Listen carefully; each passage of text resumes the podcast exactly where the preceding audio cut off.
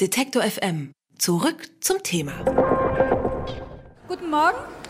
Wir sind hier jetzt am zweiten Tag am gemeinsamen Stand von Detektor FM und Mojo Reads. Haben heute ein Panel. Ich sitze sehr, sehr unglücklich für eine Moderation. Ich glaube, ich muss mich noch ein bisschen wenden. Wir haben heute ein sehr spannendes Thema, neue Medien, neue Öffentlichkeiten und sind ähm, in verschiedenen Graden aufgeregt und auch aus verschiedenen Gründen, weil es jetzt so ein Thema ist, es ist jetzt nicht einfach so ein Branchenpanel, das man locker abreißt und ähm, good, good feel, goodwill und so weiter macht, sondern ähm, das betrifft uns alle sehr. Wir sind alle unterwegs auf Twitter, deswegen wird das auch die neue Öffentlichkeit sein, über die wir schwerpunktmäßig sprechen. Ähm, einige von uns haben sich noch nie in der physischen Realität gesehen vor heute, was ja auch immer ein ganz besonderer Moment ist, der so ein, ähm, eine ganz kleine, leichte Unbehaglichkeit hat, ähm, dass man, man denkt, glaube ich, weniger darüber nach, ob der andere nicht so ist, wie man dachte, sondern dass man selbst vielleicht ein komplett anderes Bild von sich erzeugt hat und in irgendeiner Form enttäuscht.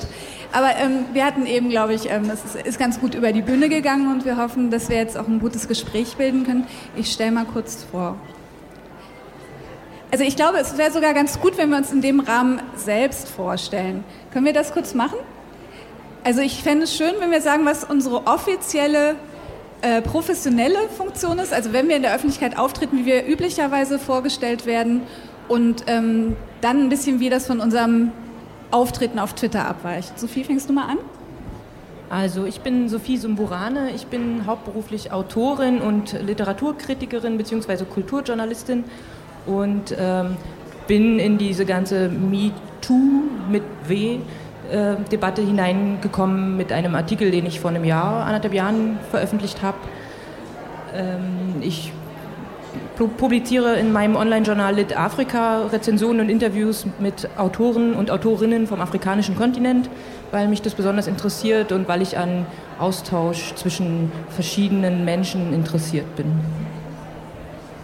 Ja, ich bin Marit Kupka, äh, hauptberuflich Kuratorin am Museum Angewandte Kunst hier in Frankfurt in ähm, der Funktion ähm, ja, als Kuratorin für Mode, Körper und Performatives, ähm, daher auch mein ähm, Twitter-Handle Modekörper. Wobei ähm, mein Arbeitsschwerpunkt eigentlich jetzt viel mehr auf dem Performativen liegt und ähm, gar nicht so sehr auf der Mode, die nur ein Teil davon ist. Und Du sagtest gerade auch was zu MeToo.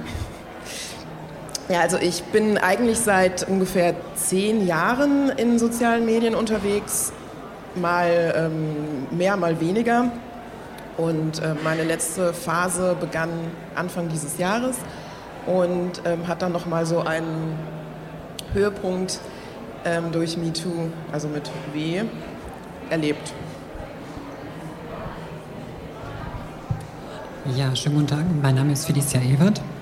Ich möchte mich schon mal für viele Räuspern, die ich vielleicht zwischendrin habe, entschuldigen. Meine Stimme ist ein Konstrukt, das langsam erst wächst und besser und besser wird. Deswegen kann es passieren, dass ich häufiger mal machen muss, um meine Stimme zu finden. Also wie gesagt, mein Name ist Felicia Ewert. Ich bin Studentin der Politikwissenschaft im Master an der Universität Marburg. Nebenbei bin ich ähm, noch Autorin, unter anderem meines Buches Transfrau sein. Und ich bin Referentin zu den Themen geschlechtlicher Biologismus, Sexismus, Zweigeschlechtlichkeit, Transfeindlichkeit und Transmisogynie. Oder besser gesagt gegen diese Themen. Auf Twitter bin ich unterwegs unter dem Handle at redhidinghood unterstrich seit, ähm, seit mittlerweile sechs Jahren bin ich auf Twitter. Ich hatte vor gut ähm, vier Jahren mein Coming Out als Transfrau auf Twitter und habe seitdem, seitdem die Transfreundlichkeit der deutschen Gesellschaft erfahren, nämlich dass sie das keineswegs ist. Und das bestimmt auch meine tägliche Arbeit auf Twitter, nämlich transfeindliche und explizit transmisogyne Strukturen, denn ich bin eine Frau, sichtbar zu machen und sie quasi zu den Absendenden zurückzuschicken und ihnen klarzumachen, wie transfeindlich sie tatsächlich sind und wie tief geschlechtlicher Biologismus in nahezu allen Gesellschaften verwurzelt ist und nicht sich nicht erst in Form von offener Beleidigung, Beschimpfung und Drohung zeigt, sondern viel, viel tiefer und subtiler zutage tritt. ja, das wäre es dann erstmal so von mir. Vielen Dank. Mein Name ist René Agiga. Ähm, von den vielen Rollen, die ich einnehmen könnte, würde ich vielleicht drei kurz nennen. Ähm, in dem Ankündigungstext zu dieser Veranstaltung stand, Aktivistinnen ähm, diskutieren miteinander. Ich bin noch nie als Aktivist vorgestellt worden. äh, ähm, und dachte dann auch so reflexhaft, hm, bin ich nicht so. Also ja, ich war schon mal auf einer Demonstration und nochmal und nochmal, aber, ähm, aber Aktivist eigentlich nicht, wohl aber Staatsbürger, was auf Französisch noch viel schöner klingt. Und definitiv ist so, dass mein Beruf und das, was ich da tue, dass ich den selbst in einem sehr, sehr weiten Sinne politisch finde, das ja. Äh, aber Aktivist, hab, auf diese Idee wäre ich jetzt nicht gekommen. Ähm, zweitens, Journalist, habe ich gerade schon gesagt, das bin ich unbedingt, ähm, schon sehr lange, also seit dem spätesten, späten 20. Jahrhundert, so sehr, dass ich auch mal Journalistik studiert habe, was umstritten ist, aber ähm, bei einem Beruf, der eigentlich gar keine klare Zugangs äh, Regelung hat. Also anders als Maurer oder Bäcker oder Arzt oder Jurist oder so ist der journalistische Beruf ja total offen. Deswegen ist diese Einrichtung von Journalistikstudiengängen damals sehr umstritten gewesen. Ich habe einen gemacht, ich bin Journalist.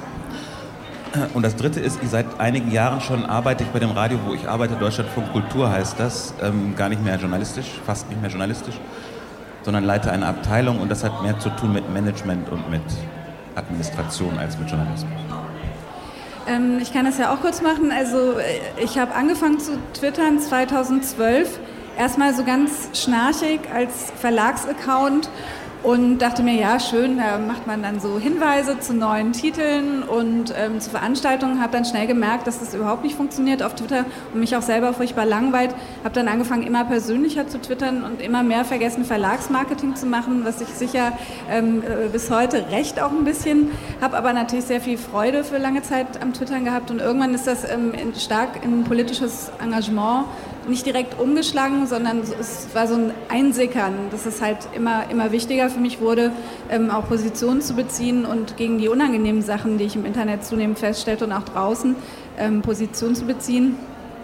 Ähm, das mit, den, mit dem Aktivismus, ist man Aktivistin, ist man Aktivist, das ist eine ganz spannende Frage. Das hat Jimanda auch in der Eröffnungspressekonferenz angesprochen, dass sie das immer merkwürdig findet, als Aktivistin bezeichnet zu werden, weil ihr Bild von Aktivisten ist, ähm, wenn man in irgendwelchen Bürgerkriegen ähm, unter Einsatz seines Lebens äh, für, für die Freiheit eintritt.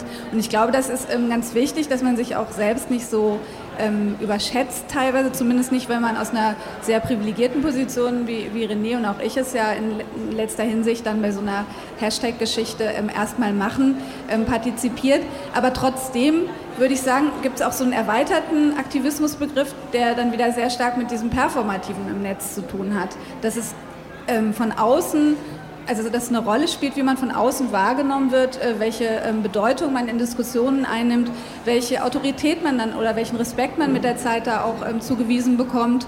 Und dadurch kann man Aktivistin, Aktivist sein, auch wenn man das äh, äh sich niemals in die Twitter-Bio schreiben würde. Und ich glaube, wenn man ähm, einen, einen in, in einer bestimmten Sphäre bekannten Namen hat und an einer Hashtag-Debatte ob das überhaupt Debatten sind, können wir auch gerne noch diskutieren, teilnimmt, dann ähm, wird man quasi, ob man will oder nicht, in gewisser Weise zum Aktivisten. Also deswegen entschuldige ich mich nicht für die Ankündigung. Das ist völlig in Ordnung, also was Neues über sich zu lernen. Also es ist nicht mal als Kompliment gemeint, sondern wirklich eher als eine, eine neutrale Beschreibung einer neuen Art von, von Aktivismus, wie ich sie ähm, im Netz feststelle und beobachte. Jetzt fände ich sehr interessant, wenn ihr mal alle so zurückblickt ähm, auf eure Twitter- Karrieren, aber Karriere klingt immer nach Erfolg, ähm, Entwicklung, Laufbahnen, ähm, wie sich euer Stil, euer Ton, eure Inhalte mit der Zeit verändert haben. Ich habe ja schon gesagt, ich bin von so äh, eher sachlich informativ, ähm, schnell gelangweilt ähm, zu sehr lebendig, sehr privat und persönlich, aber auch immer das Ganze ästhetisiert gewechselt und dann zu im gleichen Stil zu politischeren Botschaften. Und ähm, der erste Wechsel ist schon 2012 passiert und der zweite würde ich sagen ab 2013, 14.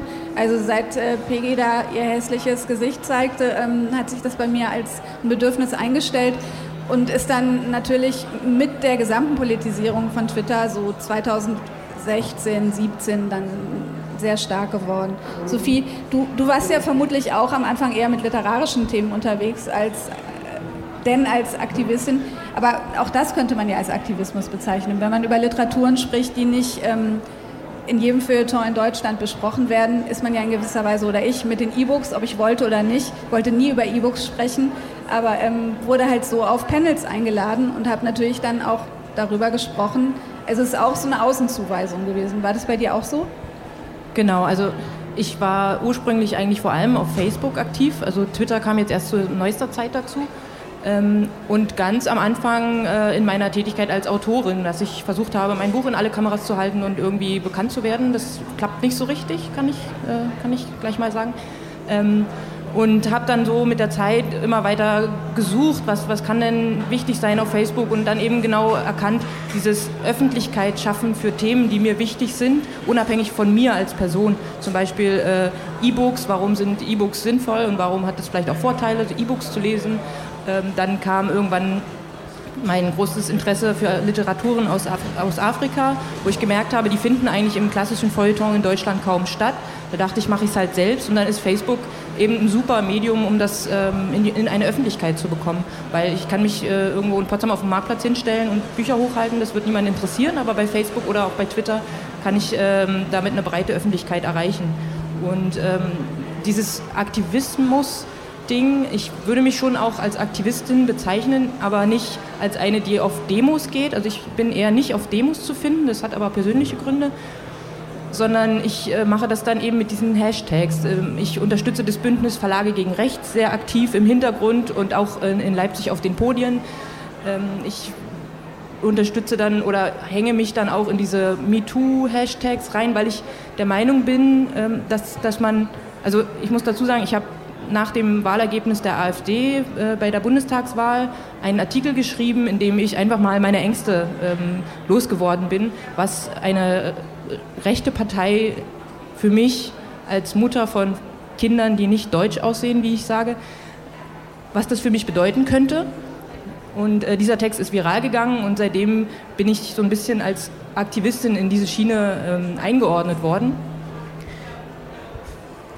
Ähm, und da fing es dann für mich an, auch bei Facebook politisch zu werden. Also dass ich dann diese, dieses Medium genutzt habe, um zu sagen, hier gibt es Rassismus. Und genau wie Felicitas sagte, der Rassismus fängt nicht erst bei Bedrohungen an, sondern der fängt dabei an, dass fremde Leute meinen Kindern äh, auf die Haare fassen oder andere Dinge. Und ich bin immer wieder überrascht gewesen, dass das dass Menschen meinen Text überrascht hat. Also dass die nicht gewusst haben wollen, dass es in Deutschland Rassismus gibt. Und als ich das merkte, habe ich für mich entschieden, ich möchte das gerne öffentlich machen. Und da ist Facebook und jetzt eben auch Twitter für mich ein super Medium.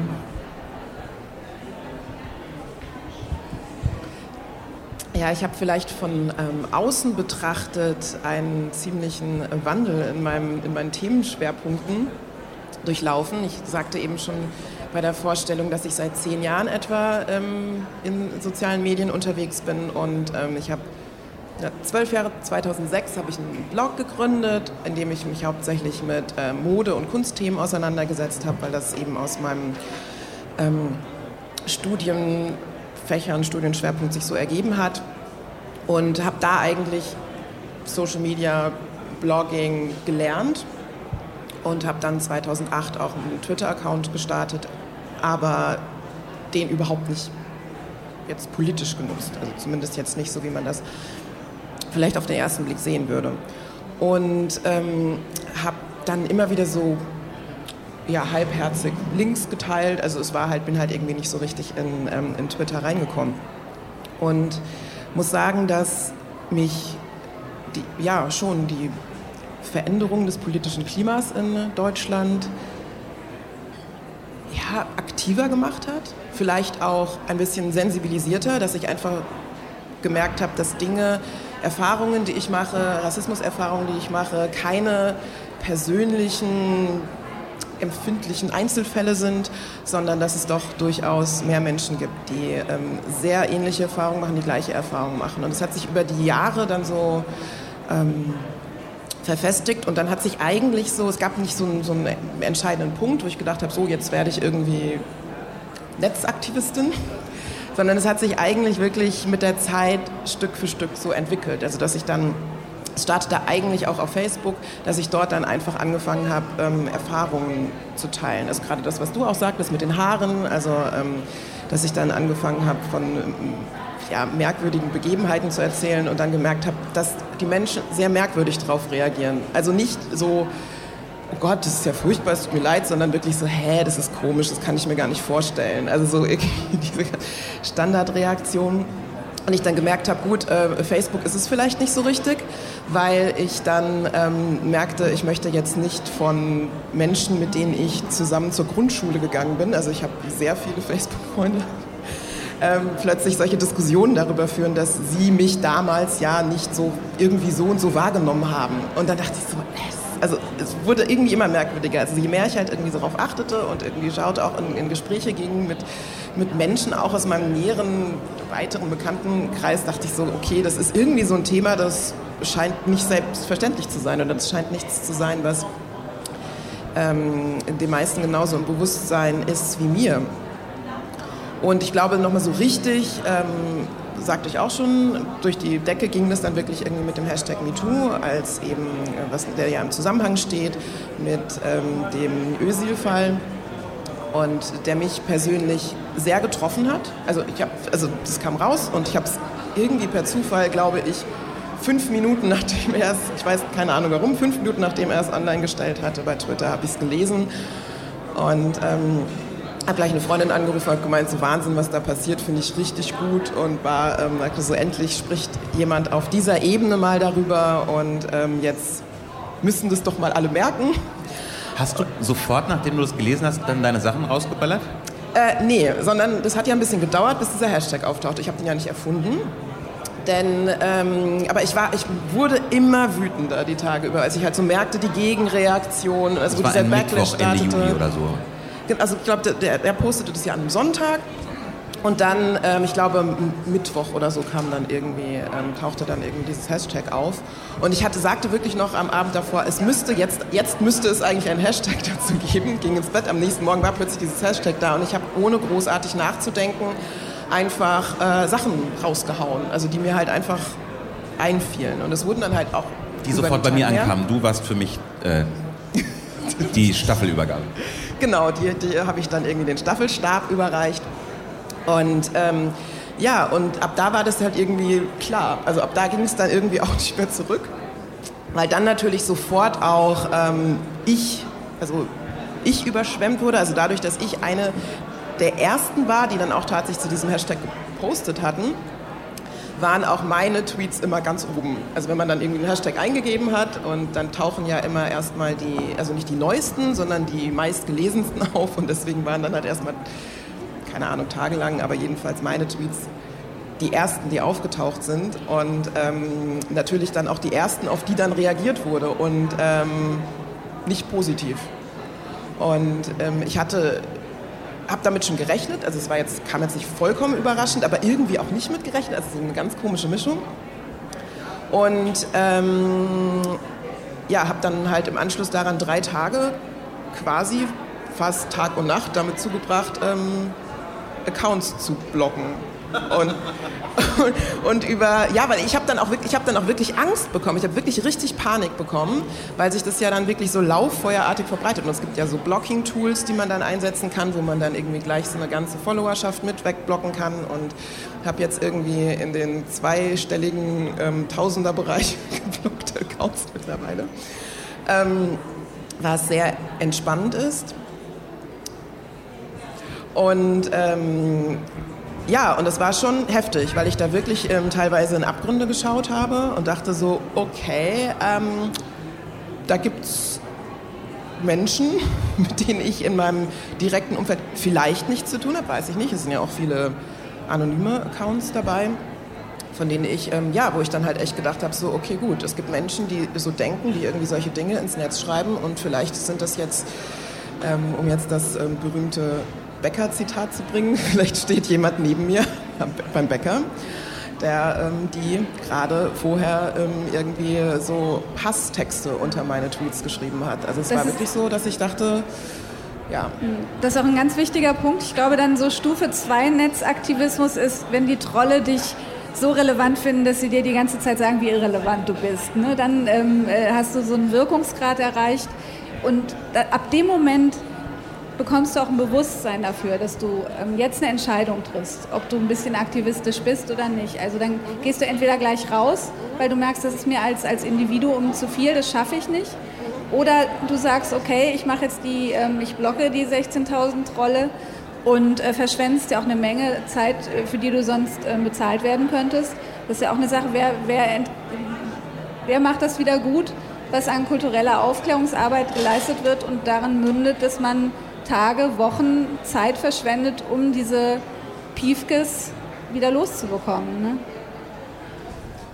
Es, es, ging ja, also es ging gar nicht anders, als diese Entscheidung zu treffen dann. Also weil ich dann halt gesehen habe, okay, gut, was soll ich jetzt machen? Natürlich kann ich jetzt irgendwie ähm, meinen Account löschen und ähm, mich verstecken. Also keine Ahnung, es war ja so klar, okay, ähm, ich muss, ich, also ich muss hier quasi aktiv werden, weil ich bin ja da. Und ähm, das scheint ja irgendwie ein Problem zu sein. Ich glaube, das ist auch eine ganz gute Überleitung zu dem, was Felicia ähm, erlebt, dass es gar nicht so sehr um ähm, Sachen geht, die man sagt. Es, wenn die Leute mal so tun, um, es geht um Argumente, es geht um, um Fakten, um sachliche Diskussionen. Eigentlich geht es wirklich um Existenz. Ich, ich will nicht mir ist egal, dass du da bist, wenn ich dich nicht sehen muss und wenn du nicht redest, aber sobald du in mein Blickfeld kommst, stelle ich nicht in Frage, was du sagst, sondern dich, dein pures Dasein. Das mit der Existenz, ich hoffe, man versteht mich ausreichend, das mit der Existenz ist ein, ist ein unfassbar wichtiger Punkt, denn ich muss leider, also ich muss mal kurz zurückgehen. Ich habe mein Coming Out vor vier Jahren bei Twitter gehabt und seitdem Seit dem ersten Tag fingen die Angriffe auf meine Existenz damit an in der Öffentlichkeit. Das Absprechen meines Frauseins, das nicht, nicht, nicht der plumpe Hass oder nicht die, nicht die plumpe Beschimpfung, sondern das passiert auch, keine Frage. Aber es gibt genügend Leute, die unglaublich viel Zeit und Arbeit investieren, um Argumentationen zu finden, warum es okay sei, warum es vernünftig sei, warum es sachlich und korrekt sei, mir mein Frausein aufgrund von geschlechtlichem Biologismus abzusprechen und mich auszuschließen, tatsächlich aus der Gesellschaft. Also es geht hier nicht einfach, nicht einfach um, um Leute, die, denen jetzt irgendwelches Wissen fehlt. Es geht nicht um Leute, die das eine Buch noch nicht gelesen haben, die noch nicht ausreichend sich mit dem Thema auseinandergesetzt hat. Es gibt die Leute, die, die setzen sich unfassbar mit diesem Thema auseinander und argumentieren deshalb, warum ich keine Frau sein könnte. Das ist also ein ganz wichtiger Punkt. Und das passierte vom, vom ersten Tag an, seitdem ich, seitdem ich mein Coming Out auf Twitter hatte und auch die ersten, ja, das erste Mal tatsächlich auch andere Frauen für, für transfeindliche Einstellungen kritisiert habe. Ähm, und seitdem wurde das natürlich dadurch, dass mein Account größer wurde, dass ich mehr Öffentlichkeit bekommen habe, natürlich auch immer, immer aggressiver und schlimmer, was, was mitunter passiert ist. Das Problem dabei ist, ich, ist so ungern ich das mitunter mache, ich, ich muss mitunter auf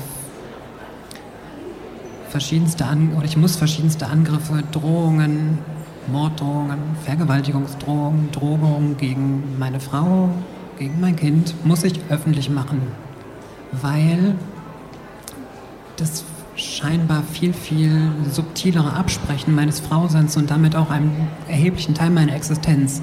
Das ist für viele Leute nur so eine, so eine banale Respektlosigkeit. Das, das fassen die nicht als, als grundlegend das Absprechen meiner Existenz auf.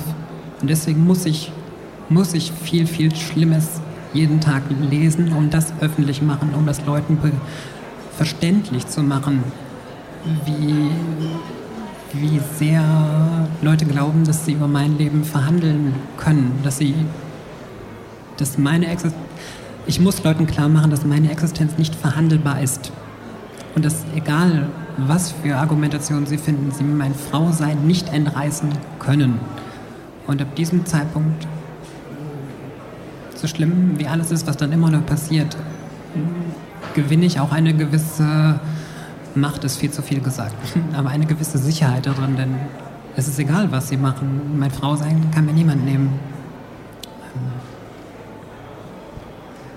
Ja, das ist ähm, ja auch noch so ein ganz, ganz interessantes, aber auch heikles Feld, dieses, was macht man in einer ähm, Übergangszeit? Das ist definitiv auch eine, eine, kulturelle, aber auch juristische Übergangszeit, wo neue, ähm, für uns Strafbestände entstanden sind, die aber noch nicht justiziabel sind, weil tatsächlich Leute, die über sowas entscheiden, im seltensten Fall einen originären Zugang zu dieser Art von Internetkultur haben und das dann immer nur in dritter Stufe vom Hörensagen kennen und das immer äh, sozusagen in diesen langsamen Mühlen ähm, ähm, der äh, Gesetzesfindung und so weiter ähm, bearbeiten und man das Gefühl hat, es müsste einfach auf der Stelle gehandelt werden, weil jeden Tag ja Leute ähm, in, in, wirklich ernsthafte persönliche Krisen ähm, durch Trollangriffe und so weiter getrieben werden. Da fällt mir ein, dass gerade sowas dann immer in so Kontexten aufkommt mit, mit rechten Reden. Also was ist dann so, ja, aber man muss doch irgendwie miteinander reden. Und ich hatte irgendwann mal so eine ganz wirre, lange Diskussion mit ähm, einem der Autoren des besagten Buches auf Twitter. Ähm, mit wem denn? Mit dem Daniel Pascal Zorn. Und ähm, äh, genau, wo es gerade genau darum gehen muss, man muss irgendwie miteinander reden und ähm, ich dann meinte, ja, für mich ist es einfach schwierig, mit ähm, Personen zu sprechen, die meine Existenz nicht anerkennen. Also das ist so, also das, ich weiß gar nicht, wie es funktionieren soll und ich weiß auch gar nicht, worüber wollen wir denn reden. Also was soll, was soll denn da ausgehandelt werden? Soll dann irgendwie ein Kompromiss gefunden werden und ein Konsens? Oder, also was, was, soll, was, was soll ich sprechen? Und da kam dann eben so, ja, aber Sie müssen dann jemanden, der Ihre Existenz abspricht, äh, das müssen Sie zur Anzeige bringen. Ja, danke. so, Strafanzeige ja, gegen genau. Abrede und der Existenz. Genau, und es ist so, äh, und dann, also wie soll das aussehen? Also das fiel mir jetzt gerade ein, weil du sagtest, dass es ähm, für viele Situationen einfach gar keine Strafbestände gibt. Also so die Frage ist, was, ja, was soll das überhaupt heißen? Es wiederholen sich ja diese Strukturen, die man auch von den Vergewaltigungsvorwürfen kennt. Dieses, ähm, die Mitschuld des Opfers wird ähm, ähm, ins, ins, Höhere relativiert. Äh, naja, wenn die so äh, was getrunken hatte und so angezogen war und, und vielleicht auch vorher gesagt hat, ja, ich finde das ganz gut und so. Und umgekehrt so, ja, der Typ äh, war total besoffen, der wusste nicht, was er tat. Also dieses Kleinmachen der Tat, das ist ganz, ganz ähnlich. Wenn ich erzähle, ich habe einen Trollangriff, erzählen mir ganz viele Leute, aber dass der, der das ausgelöst hat, der hat es sicher nicht bearbeitet beabsichtigt, nicht gewollt und so weiter. Auch wenn ich sage, es gibt 20 Beispiele, wo es genauso gelaufen ist. Ähm, wenn er doch so intelligent ist, weiß er ganz sicher, was er da tut. Oder ähm, auf der anderen Ebene auch, naja, aber das ähm, sind doch nicht alles Nazis. Vielleicht finden die das einfach wirklich nicht so gut. Dann dieses, ähm, dieses, was selbst in der Familie und im Freundeskreis passiert, dieses, dass sie es nicht ertragen, dass man das erlebt und es dann mit so einer merkwürdigen um die Ecke Kompensation, die immer, naja, aber musst du denn auch immer auf Twitter so die Klappe aufreißen? Ne? Und man dieses aber von allen Seiten relativieren ist halt kommunikativ sehr schwierig, solange es keine klaren Maßstäbe dafür gibt, was okay ist. Also ich habe gestern lustigerweise im Nachgespräch, ähm, nachdem ich mit Ash hier gesprochen hatte, habe ich mit, mit Sarah Berger einfach so privat weitergeredet und dann fiel mir auf, dass mir tatsächlich so Möglichkeiten einfallen würde, was man tun könnte. Zum Beispiel, dass man einem Account auf Twitter ähm, dem man selbst nicht folgt, dass der einem keine Menschen schreiben kann. Damit wäre schon mal eine gewisse Distanz eingezogen und es könnten einem Leute nicht Kommunikation aufzwingen oder einen nicht in Kontexte stellen, über die man überhaupt keine Kontrolle hat. Oder ähm, also einfach solche, solche Schutzmechanismen, die, die auch äh, technologisch relativ leicht umzusetzen wären, dass nicht die, immer das Interesse der Plattform nach Traffic das höchste Gut ist und ähm, der, der Schutz der Individuen, die sie nutzen, halt total nachgeordnet. Also äh, wenn ich mal kurz einhaken darf, es zeigte sich ja auch ähm, mit diesem Absprechen der Erfahrungen bei MeToo mit W, bei dem Gegen-Hashtag Paulanergarten, wo die äh, Nazis dann Paulanergarten, Hashtag Paulanergarten, da, eine, kann man sich eine ganz tolle Trollliste bauen, dann Blockliste. Die posteten dann eben oder reposteten unsere Tweets und äh, zitierten dann drüber irgendwie von wegen, das sind wieder Geschichten aus dem Paulanergarten. Also es wurde dann systematisch ja, abgesprochen. Du hast ein paar ähm, Hefeweizen zu viel gehabt und ja. so. Genau, also und äh, zum Thema mit rechten Reden, äh, nach meinem letzten Fernsehauftritt habe ich auch erfahren, die, haben, die hören nicht zu. Sie interessieren sich nicht für die Argumente, die man bringt. Es ist ihnen egal. Sie greifen irgendwas raus, was man sagt, drehen einem das im Mund um und sagen, du bist ja blöd, du bist ja irgendwie dumm und du bist ja äh, ganz, ganz dämlich. Also die wollen nicht zuhören, die, die suchen sich was, mit dem sie sich dann diskreditieren können. Darf ich direkt Wir mal... mal René auch was sagen Oh, lassen. Ver Verzeihung, drei hätte ich direkt an der Stelle kurz eingehakt, weil ich da gerade ein paar Parallelen sehe. Ähm, darf ich kurz noch? Ja, Ja, super, vielen Dank. Weil du gerade sagtest, ähm, sie suchen sich irgendwas raus. Das merke ich bei mir als transgeschlechtliche Frau halt nochmal ganz speziell, ähm, dass, dass bei mir, ich poste vielleicht auf Twitter gelegentlich mal ein halbes Selfie, vielleicht sogar jetzt zuletzt mal tatsächlich mein ganzes Gesicht, dass dann halt gezielt nicht auf das, was ich gesagt habe, eingegangen wird, sondern es wird gezielt auf meinen Körper eingegangen. Dass Leute mich gezielt anschreiben mit, meine Güte, dein Kinn ist ja doch ziemlich breit, hast du doch noch irgendwann vor, so eine, so eine äh, Gesichtsfeminisierungsoperation durchzuführen? Also es geht noch viel, viel tiefer auf eine noch viel persönlichere Ebene, auf die dann geschossen wird. Also das Relativieren betrifft sogar dann auch, auch die, die physische Erscheinung. Genau, das wird alles absolut. einbezogen in die Existenzkritik. Genau, ja, ja. Und das ist halt auch der Punkt, wo ich dann aussteigen muss. Also da brauche ich gar nicht erst einsteigen, weil ich von vornherein weiß, das ist, passiert jetzt systematisch, das ist völlig... e- Und daran merke ich auch wieder, jetzt ganz speziell auf mich persönlich bezogen oder auf andere Transpersonen bezogen, es ist keine, oder das ist keine Challenge, die wir gewinnen können. Ja, es ist ja auch einfach eine Zumutung von jemand, ähm, der einem das Sein abspricht, zu erwarten, zu dem höflich zu sein. Also ähm, das sind ja kategoriale Unterschiede. Da geht es ja nicht um graduelle. Ja, und das ist das Problem, es wird dann erst, es wird, sowas wird erst durch Leute ermöglicht, die sich dann das versuchen, dazwischen zu positionieren und sagen, wir müssen das doch, wir müssen da doch irgendwie einen Konsens irgendwo finden dazwischen. Wenn ich jetzt nur diese Gegenseite hätte, die mir mein Leben tatsächlich absprechen möchte, auf welche Art und Weise auch immer das geschieht, dann könnte ich da schneller aussteigen, als wenn jetzt noch jemand sich versucht dazwischen zu schalten und sagt, naja, du musst den halt mal irgendwie überzeugen. Das, Und an und für sich, es gab ja mal einen Konsens, dass Menschenrechte nicht mehr diskutiert werden müssen. Und das ist ja irgendwie offensichtlich gekündigt worden, dieses Versprechen. Ähm, ich habe jetzt wahnsinnig viel durcheinander im Kopf, muss ich sagen. Und, Da ist jetzt ein, ein Potpourri der ähm, Themenvielfalt. ähm, vielleicht ist es okay, ich, wenn ich einfach kurz mal so meine Geschichte mit Twitter erzähle, ganz kurz. Das, dann kriege ich vielleicht für mich ein bisschen eine Reihenfolge rein und kann berühre vielleicht ein paar Sachen, die gesagt worden sind. Aber mir ist so wahnsinnig viel eingefallen, nicht zuletzt zu diesem, nicht zuletzt zu diesem, zu diesem schweren Signal mit Rechten reden. So, aber wenn wir da, wenn wir da einsteigen, ich glaube, dann, ähm, dann wird's wild. Ähm, ich habe Twitter sehr lange als, als, als eine Art weitere Nachrichtenagentur genutzt. Also äh, so halt personalisiert, selbst zusammengestellt. Viele Mediensachen, natürlich auch bekannte Leute, dann irgendwann so prominentere Twitter-Accounts oder so, aber ich habe es einfach nur gelesen, so ganz lang. Viele, viele Zwischenschritte natürlich, intensiver geworden, irgendwas Social Media, aber bei mir vor allem Facebook, was insgesamt im Vergleich zu Twitter nach meiner Erfahrung eher privat ist, wie so ein Wohnzimmer, wie so ein, wie so ein Salon oder so, wo man manchmal dumme Leute trifft, aber manchmal auch, also jetzt in meinem Fall tatsächlich ganz feinsinnigen Diskussionen folgen kann und so elaborierten Sachen.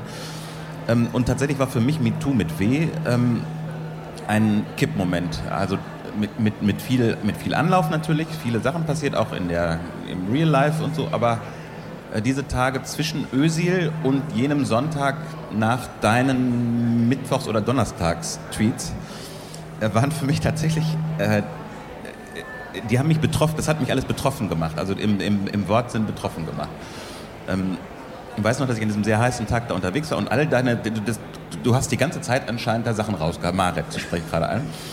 Ja, ich habe alles gelesen, ich weiß jetzt noch zwei oder drei auswendig, ähm, äh, hatte gerade wahnsinnig viel Arbeit und einem Wochenende begann dann bei mir Urlaub. Ich hatte Ruhe, ließ alles sacken und am Sonntag habe ich dann irgendwie, keine Ahnung, neun, zehn, elf, zwölf Geschichten aus meinem Leben erzählt unter MeToo und habe da sehr lange gezögert. Und dieses Zögern, ähm, darüber habe ich dann auch wahnsinnig nachgedacht, warum ich eigentlich so zögere, weil ich als Journalist seit 25 Sachen, Jahren Sachen öffentlich erzähle oder schreibe, äh, aber eben nie über ich. Das ist der große Unterschied für mich gewesen. Ähm, ich habe nie mit einer Geschichte, die aus meiner Kindheit oder von meinen Kindern oder so handelt, äh, in der Öffentlichkeit was erzählt. Äh, das habe ich alle Geschichten, die ich da erzähle, alle zwölf sind, da habe ich alle schon tausendmal erzählt, aber Freunden, also im Wohnzimmer halt eben und nicht auf einer Plattform, die potenziell total öffentlich ist, also die halt für jeden googlebar, für jeden zugänglich, auch wenn er nicht da angemeldet ist und so. Und ähm, nicht nur war ich da aufgeregt oder Scham oder sowas, sondern ich habe mir auch die Frage gestellt, ganz ohne Koketterie, so wer bin ich, dass ich jetzt Geschichten aus meinem kleinen Leben erzählen sollte. Also wen sollte das interessieren? Ähm, und habe dann eigentlich nur über den Rückschluss, dass ich selber da drei, vier Tage immer wieder kleine Geschichten, also 280er Zeichengeschichten gelesen habe, die mich berührt haben. Also weil ich wusste, dass das so war, dass es mich berührt, deswegen habe ich dann meine Sachen äh, erzählt. Nicht ohne das Zögern auch nochmal auszustellen oder so, aber ähm, so und seitdem denke ich so ein bisschen darüber nach, was für ein was für ein Aggregatzustand Twitter eigentlich ist zwischen einerseits Privat und andererseits Öffentlichkeit. Und wäre so dankbar, wenn diese Runde mir das erklären könnte. Also seitdem äh, werde ich diese Frage nicht mehr los, weil also rein rational ist mir schon klar, dass so eine überlieferte Polarisierung von einerseits privat, andererseits öffentlich, dass die nicht mehr funktioniert, schon seit vielen Jahren nicht mehr, das weiß ich. Aber ich habe es halt noch nie am eigenen Leib erfahren. Und das war für mich MeToo, das selber richtig zu spüren, dass wenn man Tweet Nummer drei ähm, erzählt man sofort diesen Rattenschwanz oder Schatten von, von ja, mindestens Hate, wenn nicht einfach blanker Ekelrassismus da sofort äh, hat, selbst wenn man jetzt gar nicht, ich habe gar nicht jetzt hier so tausende Follower wie ihr, aber auch, auch da, bei, auch bei mir sofort gab es diesen Rattenschwanz ähm, und so weiter und so weiter. Also ich glaube, was ähm, ähm, eine Antwort darauf ist, dass sowohl äh, äh vernünftiges Handeln, Reflexion, ähm, auch, auch das Beachten des eigenen ähm, privaten und des Public Images, wenn man, wenn man jemand ist, der in der Öffentlichkeit arbeitet, dass es ein, ähm, ein Mischungsverhältnis ist und, und auch das performative, das inhaltliche Twittern in ganz, ganz unterschiedlichen Mischungsverhältnissen auftritt, je nachdem, wer man persönlich ist, ähm, an welchem Punkt man auch gerade ist. Manchmal kommt dann eben so eine, so eine Welle, eine Debatte, ähm, wo man nicht mehr draußen bleibt. Es gibt welche, die liest man und die wirken auf einen und die verändern einen auch. Da findet irgendein Lernen statt an irgendeiner Stelle. Das ist etwas, was ich ähm, unglaublich stark genutzt habe in den letzten Jahren, um mich selber, ähm, wenn man das bildungsbürgerlich bezeichnen würde, ist es wie, wie eine Weiterbildung. Also, dass ich meinen Horizont öffne, dass ich beweglich bleibe, dass ich versuche, kein Arsch zu sein, der nur das, was er kennt, ähm, ähm sich vorstellen kann, sondern vielleicht auch noch ein paar andere Sachen. Aber ähm, was gerade, wo man steht, wie man wirkt und, und wie man ist in diesem Moment, das ändert sich die ganze Zeit fortwährend, je nachdem, welche ähm, Bubble man auch hat, was der Algorithmus mit einem tut. Also eine, eine Eins Einsatzantwort gibt es darauf nicht, nur dass es absolut instabil ist.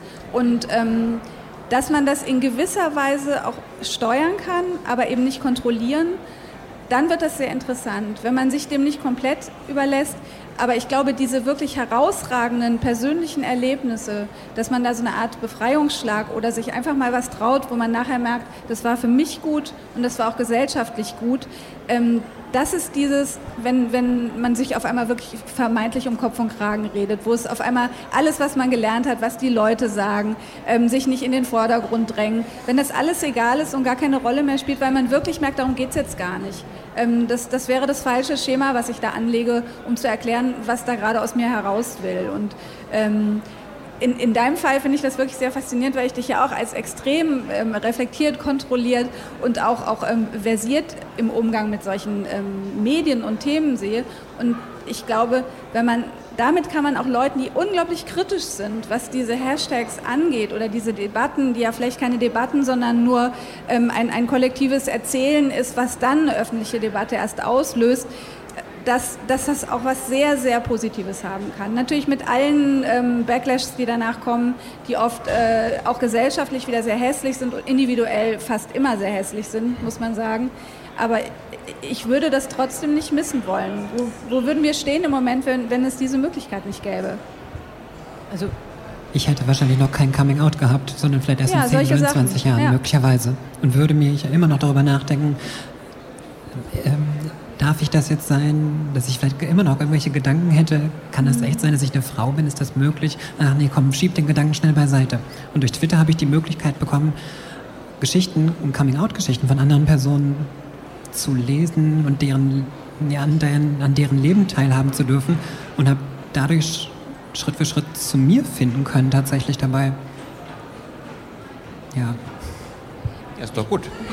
Ich finde Allerdings. auch noch eine Sache, wenn wir mal so den Dreh zur Buchmesse machen, ähm, abgesehen von dieser persönlichen Komponente, die ich eigentlich am, am, am höchsten veranschlage, wenn ein einzelner Mensch ähm, durch diese neuen Kommunikationsformen und diese neuen Verbindungen und Wirkungsschleifen dazu kommt, ähm, seinem Sein, was er richtig, sie richtig findet, näher zu kommen, dann ist das schon Twitter wert gewesen. Aber auch in der, in der Folge, auch das Lesen dieser Geschichten, die dort erzählt werden, das hat für mich auch nochmal so eine neue Form von Literatur eingezogen. Und ähm, eine, die ganz oft gar nicht mit dem Gefühl geschrieben wird, dass das jetzt Literatur ist, aber ähm, die eigentlich in, in, mir Sachen auslöst, die normalerweise Literatur auslösen. Nur dass da auch wiederum diese Grenzziehung zwischen ähm, Fiktion, Sachbuch und so weiter, dass das alles ineinander fließt. Ob das jetzt echtes, gelebtes Leben ist, eins zu eins autobiografisch brav niedergeschrieben oder eine gewisse Ästhetisierung, was ja doch häufig stattfindet, ähm, ähm eingezogen ist, das finde ich spielt alles gar keine Rolle, ähm,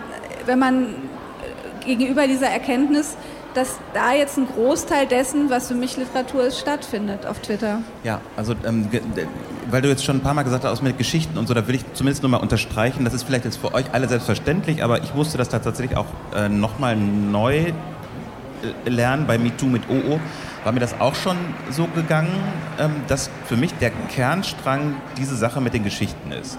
Zunächst ist ja so, dass der Hashtag irgendwie alles rubriziert, auch, auch den Hass und auch die Kommentare und auch also alles Mögliche, auch Debattenbeiträge. Ähm, das, was mich am meisten, mit Abstand am meisten interessiert hat, waren die Geschichten. Ähm, da sind ja zum Teil wahnsinnig auch reizend erzählte 280er dabei äh, gewesen. äh, genau, also vielleicht kann man das verallgemeinern zu dem Punkt, man muss muss bei solchen Sachen auch ein sehr aktiver Rezipient sein. Also tausend Sachen wegschieben und sich konzentrieren auf eine Sache, den eigenen Fokus finden oder so. Ähm, eine andere Sache, die ich da gelernt habe, ist, man muss sich rüsten für den potenziellen Hass halt. Das war mir in diesem Ausmaß nicht klar, weil meine Facebook-Bubble ist jetzt nicht ultra klein, aber die ist trotzdem irgendwie freundlich so. Äh, ich, ich, wusste, ich, wusste, ich, wusste nicht, dass, ich wusste nicht, dass auf Twitter die ganze Zeit so Messerstechereien passieren können. Müssen nicht, können aber.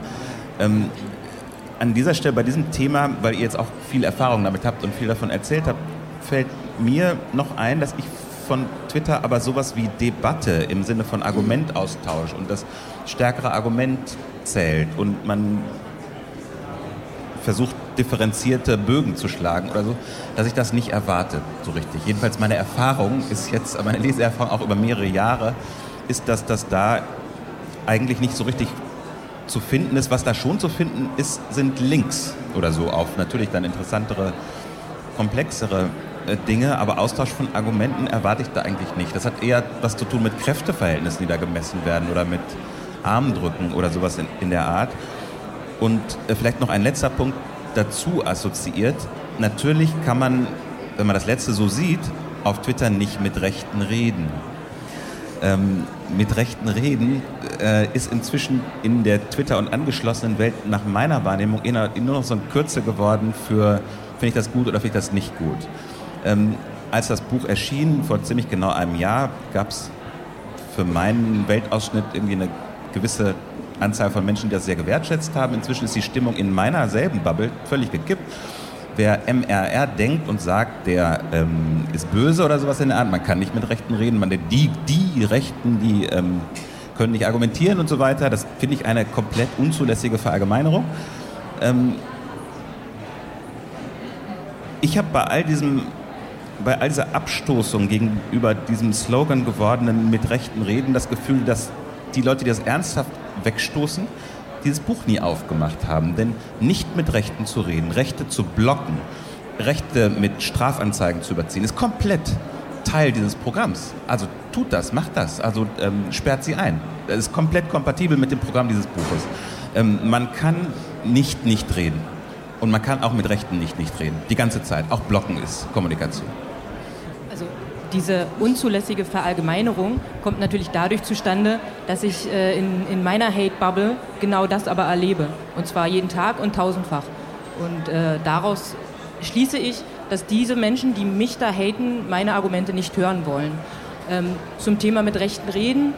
Ich, ich weiß nicht, ob ich mit denen, die mich so haten, dann reden möchte. Aber was ich mache und, und was ich auch. Sollst du gar nicht. Nee, nee, Verlangt keiner. Was, was, genau, nee, was, was, ich jetzt, was mir ein, eingefallen ist, während äh, wir jetzt so diskutiert haben, was, was ich empfinde, ist, dass in der Gesellschaft irgendwie diese, diese Kontrollinstanz oder diese, diese, der allgemeine Konsens fehlt, dass bestimmte Dinge nicht gehen, dass man bestimmte Dinge nicht sagen kann. Und äh, dass, dass man einfach wieder losrennt und Dinge sagt und keiner irgendwie aufsteht und sich denkt, Mensch, mein, das, kann man, das darf man doch nicht sagen.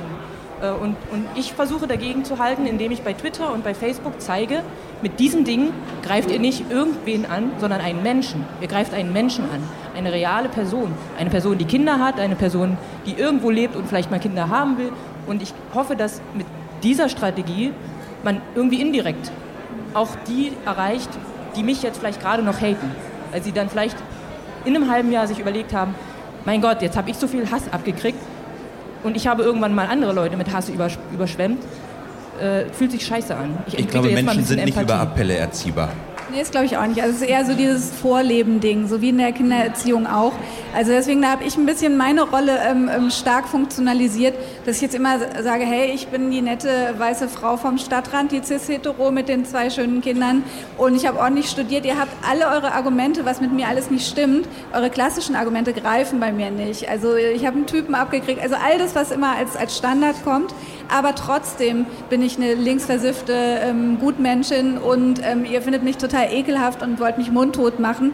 Also was, was stimmt nicht mit euch? Das ist ja wohl nicht der Punkt. Das, was sonst eure Angriffsfläche bietet, ich habe einfach Argumente, dass ich nicht über Menschenrechte diskutiere und dass ich jetzt wieder demonstrieren gehe, dass ich auch nicht mehr höflich bin, wenn, wenn Menschenrechte angegriffen werden, dass ich inzwischen schon fast kriegerische Worte im Mund führe. Ich hatte eine Diskussion in Göteborg und da sagte so ein, so ein Poet ähm, nachher zu mir, es war ein sehr nettes Gespräch, unser Gespräch hat mich total depressiv gemacht. Ähm, was du sagst, im Prinzip heißt das, wir sind im Krieg.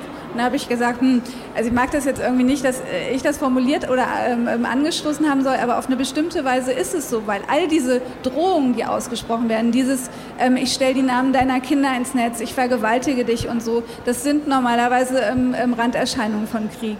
Und ähm, wir haben diesen Krieg nicht begonnen und wir werden auch nicht alle kriegerischen Mittel erwidern, aber wir werden sicher nicht mehr irgendwie klassischen Frauenrollen in der Kommunikation aus dem 19. Jahrhundert gerecht werden. Und uns, wir werden uns nicht mundtot lassen. Aber lassen. was sagt ihr denn dazu, dass Hass ähm, auch artikuliert wird in jener Bubble-Schnittmenge, die wir teilen, ähm, nämlich Hass gegen Allmanns und starke, schärfste Grenzziehung zwischen Kanaks und Allmanns? Wie ist das? Ist das okay? Ist das gut? Muss man das machen? Also ich würde sagen, ähm, das ist. Muss ich, ich habe gar nicht. Ich habe gar nicht. Vor allem, auf welche Seite gehöre ich? Bin ich Allmann oder bin ich Kanak? Nee, nee, du darfst, du darfst auch ruhig hier jetzt mal so ein bisschen, ähm, ähm bisschen Randale reinbringen. Das finde ich total in Ordnung. Ähm, ich persönlich habe für mich entschieden, dass ich das teilweise einfach nicht beurteilen werde oder kann, ob das okay ist, weil ich Leuten, die für mich absolut nachvollziehbare gesellschaftliche Wut haben, nicht vorschreibe, wie sie die zu artikulieren haben. Ich gehe im Einzelfall mal in eine Diskussion rein und sage, ich bitte darum, diese einzelne Person nicht anzugreifen, nicht weil die nicht was Rassistisches gesagt ja. hat, und, und, und, sondern nur weil sie es persönlich nicht ab kann und, und einfach äh, auch wieder sagen wir, körperliche, psychische Schäden dabei nehmen kann. Und mit Leuten, die eine total nachvollziehbare, gesellschaftlich erzeugte Wut haben, meinst du jetzt nicht Pegida? Nee, damit meine ich nicht Pegida, ganz sicher nicht. Ähm, Just ask. Und außerdem finde ich es auch irgendwie so lächerlich, weil, weil äh, wann wäre jemals irgendwie was, was Revolutionäres oder etwas, was wirklich angetreten ist, die Gesellschaft jetzt schnell drastisch und überfällig zu verändern. Wann wäre das jemals leise, höflich und dezent angetreten? Also habe ich nicht erlebt. Ähm, Kenne ich auch aus der Kunst kein einziges Beispiel für. Ich will das jetzt auch nicht romantisieren, oh geil, Punkrock ähm, ähm, gegen Allmanns oder so. Ähm, das wäre auch wieder so bescheuert.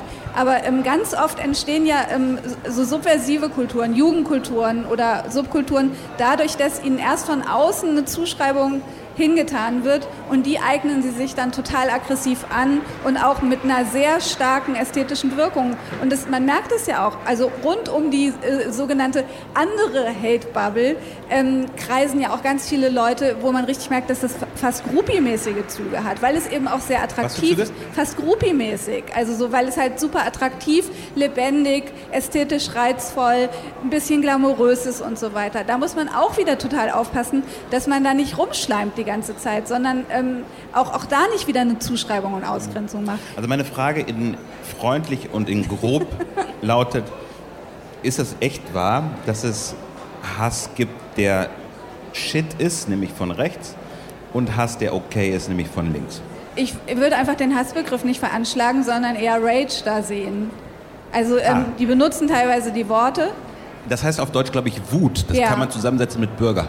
Hass ist ja, ähm, Hass ist doch eigentlich, wenn man dem tatsächlich, wenn man dem anderen seine Existenz streitig machen will. Und Wut ist eher das, wenn man sagt, lass mir meine Existenz, du Arschloch. Ja, Also verstehe so. ich, aber das gibt es auch in Dresden, ist mein Punkt. Darf ich kurz was sagen? Bitte. Ich würde gerne noch mal was zu der Grenzziehung sagen. Das ist ja keine, die ähm, aus Almans der und Kanak genau, das ist ja jetzt keine, die aus der Perspektive der ähm, äh, Betroffenen also herausgemacht wird, sondern das ist ja eigentlich eher eine Aneignung. Also das jetzt, ähm, ich meine, ich würde mich jetzt nicht als Eilmann bezeichnen, obwohl hier geboren, aufgewachsen, deutscher Pass, alles. Auch interessant.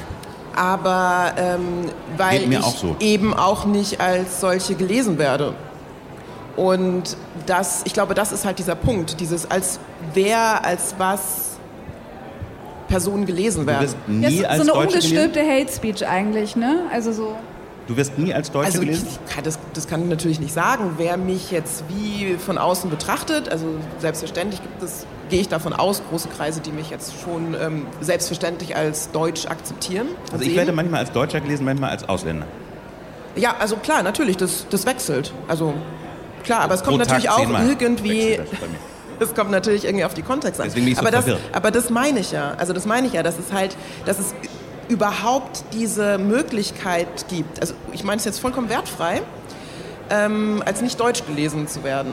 Und ähm, das macht es dann für mich schon schwierig, einfach jetzt, also ich würde nicht von mir sagen, Allmann zu sein.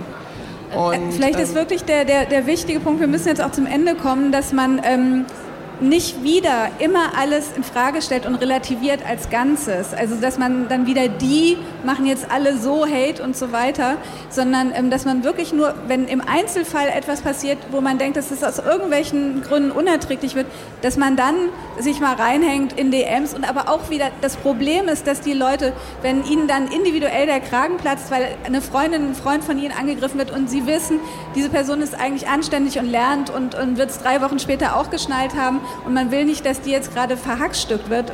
Ähm, so fühlt es sich ja dann immer an, wenn man Leute kennt, ähm, dass man das halt abstrahiert von, dass man dann gleich nicht wieder die schlimmsten Pauschalisierungen rausknallt. Dann sofort, ihr seid alle und ähm, ähm, das lasse ich mir von euch nicht. Und also diese, das ist eben das, was dann auch immer wieder gesagt wird. Wenn ein ein so ein Aussetzer passiert, dass dann wieder die Zivilisationsmaske, dass dann die, die linken Antifaschisten auf einmal den schlimmsten pauschalisierenden Rassismus rausknallen, weil es jemand aus ihren Reihen betrifft, der angegriffen worden ist. Und da ist einfach verdammt viel dran. Wenn man das beobachtet, kann man das sehen und dann kann ich immer noch als ich, privates Ich denken, die schreibt mir immer zu hart, da finde ich es mal okay, mal nicht, da finde ich es eigentlich am, am, am, besten geregelt, aber das ist ein bisschen meine private Meinung und ich habe, wer bin ich denn, das zu beurteilen? Ich bin eine Person, ich habe nicht das Recht, das für alle zu beurteilen.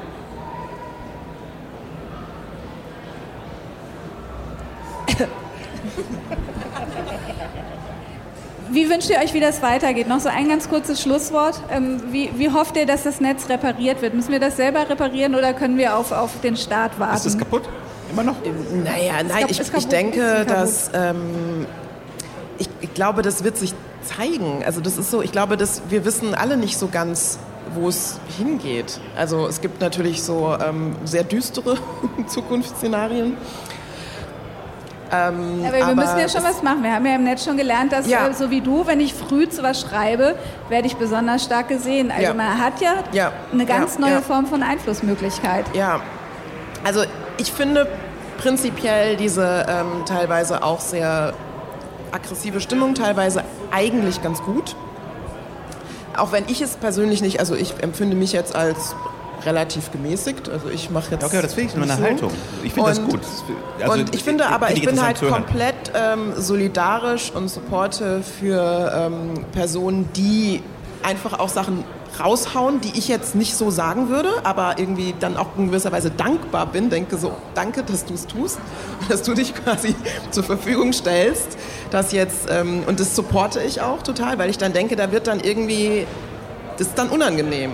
Also das sagt, sagte ich gestern auch schon in einem Talk, dass ich finde, ich, ich glaube, der richtige Weg ist immer da durch, wo es weh tut. Also wenn es halt irgendwie anfängt weh zu tun, dann ist es irgendwie die richtige Richtung, weil da passiert dann was. Und da ist dann, dann ähm, das kann natürlich auch sein, dass genau in diesem Wehtun viele aussteigen und sagen, gut, dann ähm, weiß ich nicht, dann gehe ich nicht mehr für euch auf die Straße. Oder vielleicht dann irgendwie doch mal anfangen nachzudenken oder irgendwie ja, es, es, passiert dann einfach was.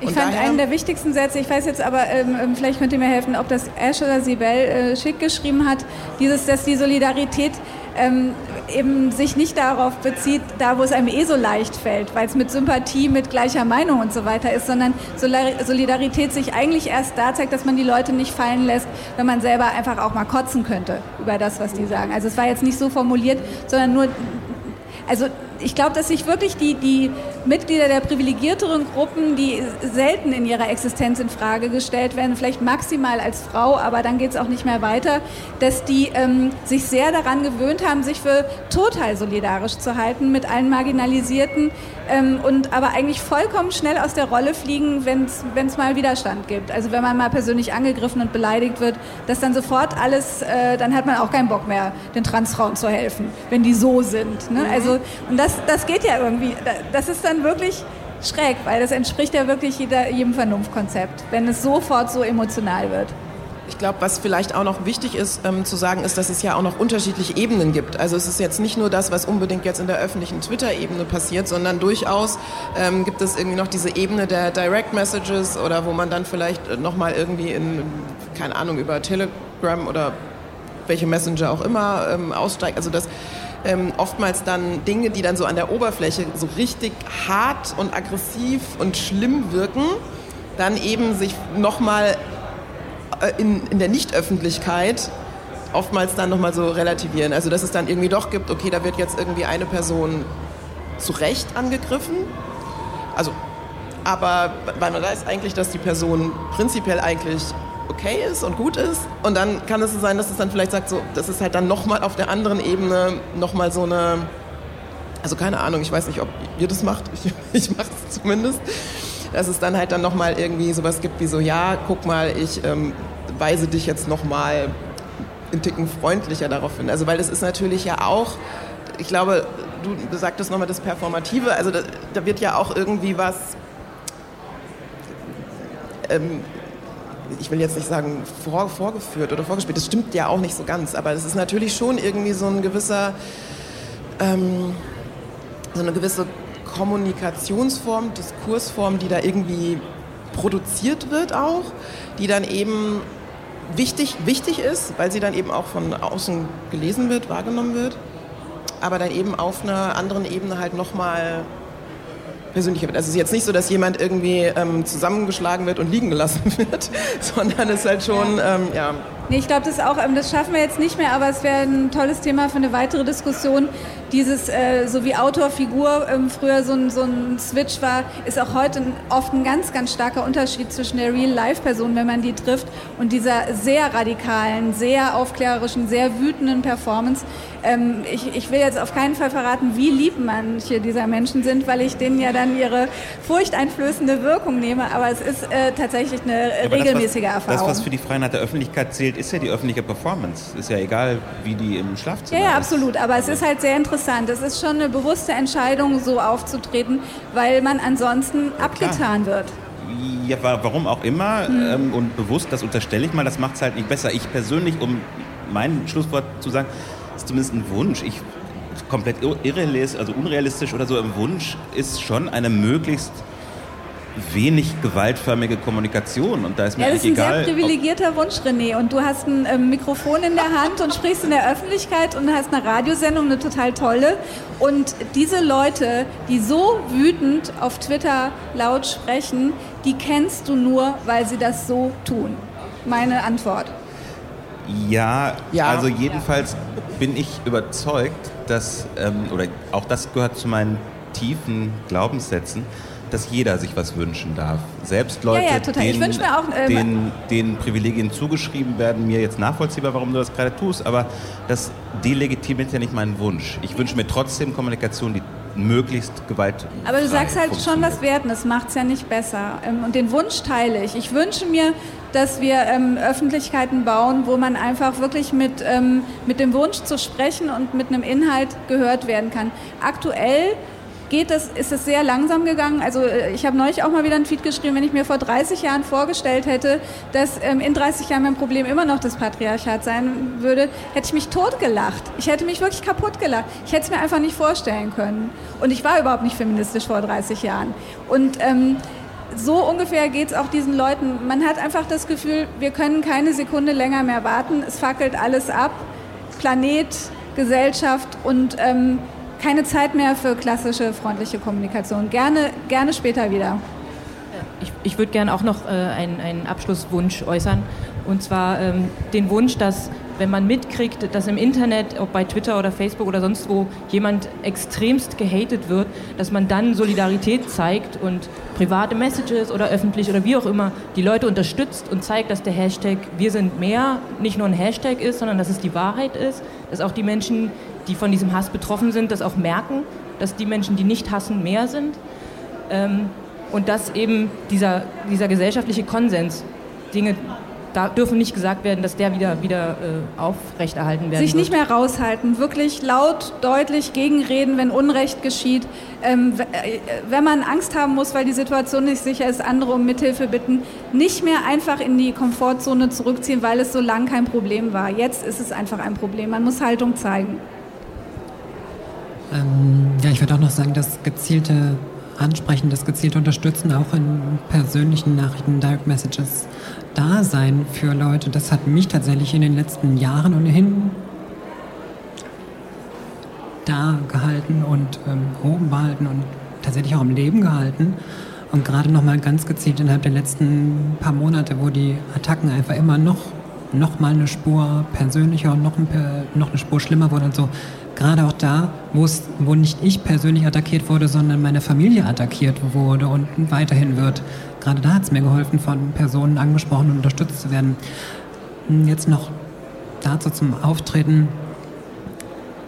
Ich bin eine Frau und darin noch mal eine, habe, erfahre ich nochmal speziellere Diskriminierung, speziellere Marginalisierung. Ich muss laut und unnachgiebig sein.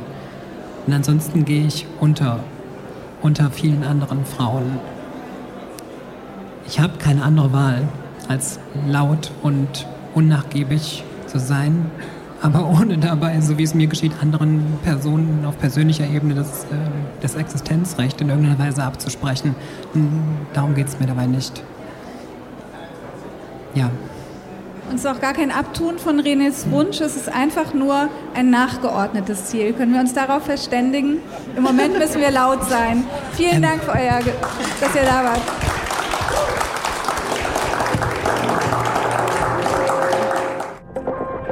Alle Beiträge, Reportagen und Interviews können Sie jederzeit nachhören im Netz auf detektor.fm.